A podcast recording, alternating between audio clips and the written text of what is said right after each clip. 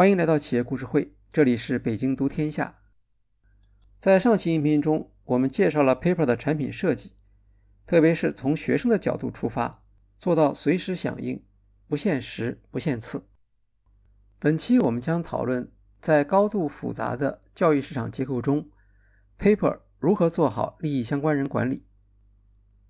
在教育科技行业，一个常见的情况是，创业企业提供了某项解决方案，吸引大量的风险投资，后来却发现难以实现可持续的规模化服务。有些时候，企业的确提供了颠覆性的技术创新。比如一起作业网的英语听读，解决了传统课堂上英语老师检查学生朗读作业的实际困难，因此在上线后立刻受到英语老师的欢迎。也有很多时候，创业企业提供的是替代性服务，比如集中式的线上授课，它可以替代部分线下授课，但在线教育提供替代服务时。往往无法获得线下教育机构和老师的支持，这是可以理解的。毕竟两种做法之间存在着利益冲突。可能因为这一原因，许多教育科技公司是面向 C 端的服务，让学生和家长来做出采购决策。如果一家教育科技公司想要采用 B 端服务的模式，那么，他首先要解决的问题就是如何平衡利益相关人需求，特别是克服学校层面采用服务的障碍。先来看教师，Paper 是线上补课服务，通过对学生行为倾向的洞察，提供无障碍的文字聊天，做到一对一补课。但它的商业模式。不追求替代线下补课，也并不打算用算法来替代人工。Paper 提出的价值主张是支持教师，减轻教师工作量，同时又不会让老师失去对学生行为的监控。教师可以看到学生在 Paper 平台上的活动，包括他们和 Paper 导师们的对话文字。这不仅有助于监控 Paper 导师的辅导质量，比如看他们是否采用了苏格拉底式教学，还是直接给出答案，还有助于帮助教师发现学生所遇到的共同困难。每个月，Paper 会向老师发送一份文件，告诉他哪些学生发起过求助，他们在哪些课程主题上遇到困难。教师可以不看。但教师需要知道，自己随时可以查看这份定期文件，有助于消除教师对在线补课内容和过程的疑问，保证教师管理学生学习的主导权。学校教师通常对这项服务持正面态度，特别是二十四小时服务的功能设计，教师不大可能在晚上十点为学生答疑。但他们知道，学生会有这样的需求。Paper 的服务由此缓解了教师的心理压力。再来看学区的立场，当所有学生都拥有独立的联网设备之后，学区就需要具体的学习内容和辅导的人力。他们还希望这些内容和辅导与学校的考核要求是一致的。也就是说，辅导的导师必须适应学校，而不是让学生适应辅导机构的课程。Paper 的课程设计和导师设计恰好可以适应这样的要求。他没有自己的课程，学校教什么，补课时学生就学什么。导师大多是毕业不久的学生，他们对学校课程相当熟悉。也不需要课程内容方面的培训，导师培训的重点反而是法律合规和特殊情况干预。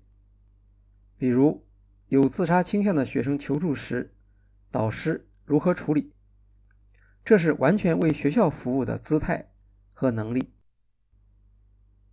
加入 Paper 平台的学区往往有一项共同的诉求：实现平等的补课机会。Paper CEO Phil Cutler 说：“他很高兴看到，在他们的客户中，既有来自比较富有社区的学区，也有相对贫穷的社区。在需要补课的学生群体中，来自低收入家庭的学生。”往往无法获得市场提供的补课服务，学区面临教育资源不平等的长期压力。Paper 是市场上回应这一需求的主要方案。目前，Paper 合作方已经达到三百五十个学区，而美国全国有一万三千个学区。对学生的收费标准，根据学区规模略有不同。大致是每位学生一年需要一百二十五到一百五十美元。学区所支付的费用，则来自疫情期间政府给予的资金。例如，佛罗里达马丁县的年度合同总价值四十八点七万，来自中小学教育救济紧急基金。学区接受 Paper 的另一项动机来自补课压力。有关高剂量补课的研究认为，每周至少要补课三次，才能有比较好的效果。持续时间应当不少于十周。其他要求还有，补课时的学生人数应当不超过三到四人，最好是一对一辅导。补课应当由合格的导师承担，以及建立导师与学生间的个人关系。教育部长 Miguel Cardona 在2022年的一次会议上强调，学区应当将政府资金用于支持补课，每周提供三次，每次三十到六十分钟，这就是高剂量补课。高剂量补课通常由学校组织实施，利用校内时间，也有的利用课后时间。研究认为。高剂量补课对于提高成绩是有效的，缺点是成本高，时间和人力都受到限制，难以做到规模化。此外，如果学生家庭条件不好，比如需要参加课后补习的学生家里没有交通工具，或有打工的安排，那么他们往往会错过学校安排的补课时间。有的学校会给学生指定补课老师，但学生仍然面临着一些困难，比如学生在学校的时间并不自由，和导师见面需要双方时间都允许，而在学生遇到问题时，导师往往并不在场，学生只能自己上 Google 去搜索。此外，学生的心理是。期待在问题发生时能够立刻得到解决。及时的响应有助于鼓励学生继续后面的学习任务。相反，如果学生在某项问题上受挫，无法当场获得支持，也会影响他们之后的学习体验。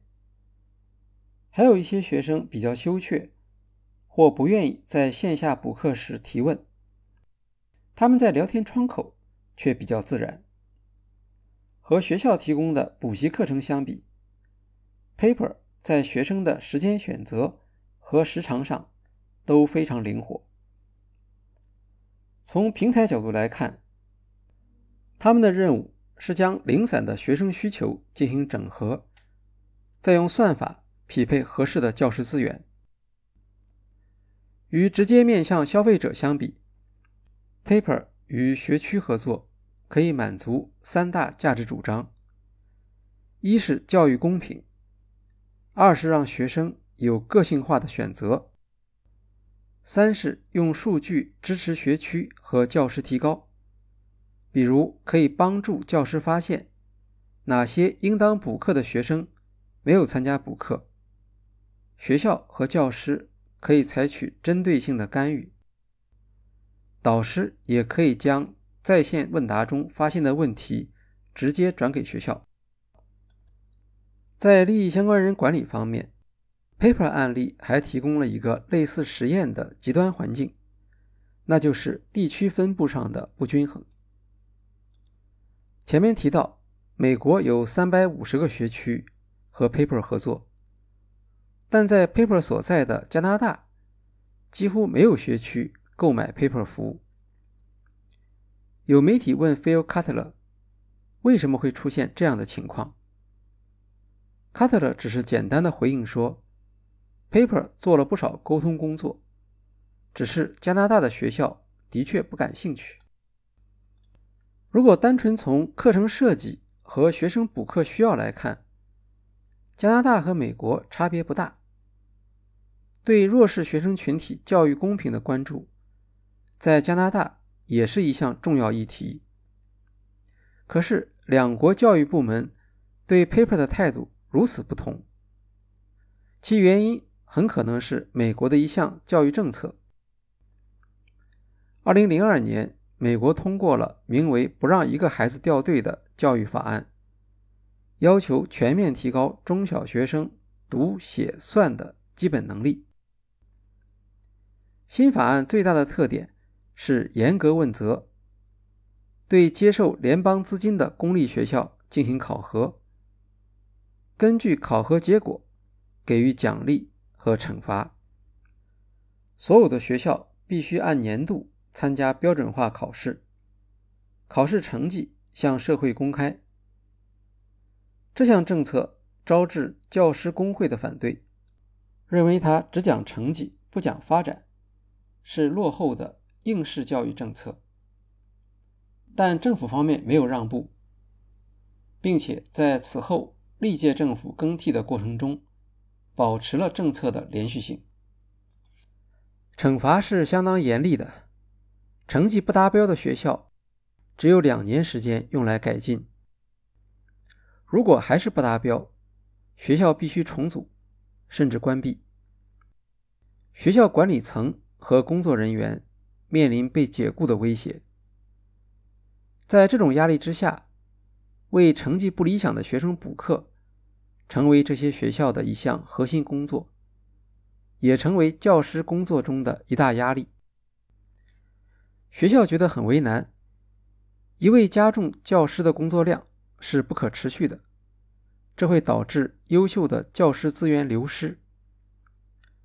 除了部分教师要参与补课，美国各学区采用的方案主要是招募教学助理，为学生提供补课服务。这些教学助理没有教师资格，工作任务局限于一对一。或小组补课。约翰霍普金斯大学教育研究与改革中心主任 Robert Slavin 的一项研究发现，付费的教学助理在一对一或小组辅导中可以起到很大的作用，比志愿者导师的效果好很多。这些教学助理尽管没有教师资格，但通常持有本科以上学历。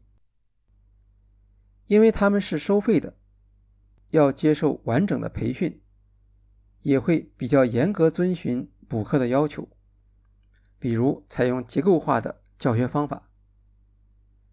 只不过，教学助理的缺点还是费用问题。一名教学助理一年至少要一万美元，这样的助理只能承担一门课程的补课任务。疫情导致学校授课环境恶化，补课的需求急剧上升。在这种情况下，学区购买 Paper 服务的动机有所提高。首先，补课的成本已经发生了，政府也提供了资金支持，区别只是在校内增加成本，还是购买 Paper 的线上服务。其次，采购私人企业的服务必须有合理性。Paper 的服务提供了平等教育的价值主张，对学生完全免费，符合不让一个孩子掉队的政策要求。而 Paper 所提供的大规模平等化服务方案，是学区层面很难自主实现的，因此对于学区有显著的价值。第三，在线补课的效果可能有争议，但教师可以监控整个补课过程，至少能够管理好风险。如果他们想要干预，随时可以介入。第四，Paper 提供的灵活性，极大的减轻了学区和学校的管理负担。他们可以用节省下来的管理资源，追求其他目标。毕竟，除了学生成绩达标，学区还有其他任务，比如要发展天才学生。二零二二年，Paper 平台服务的学生数量达到两百万，比二零二一年。增长了一倍。相对于学校面临的惩罚和教师激励上的困难，美国学区看来认为 Paper 的费用是合理的。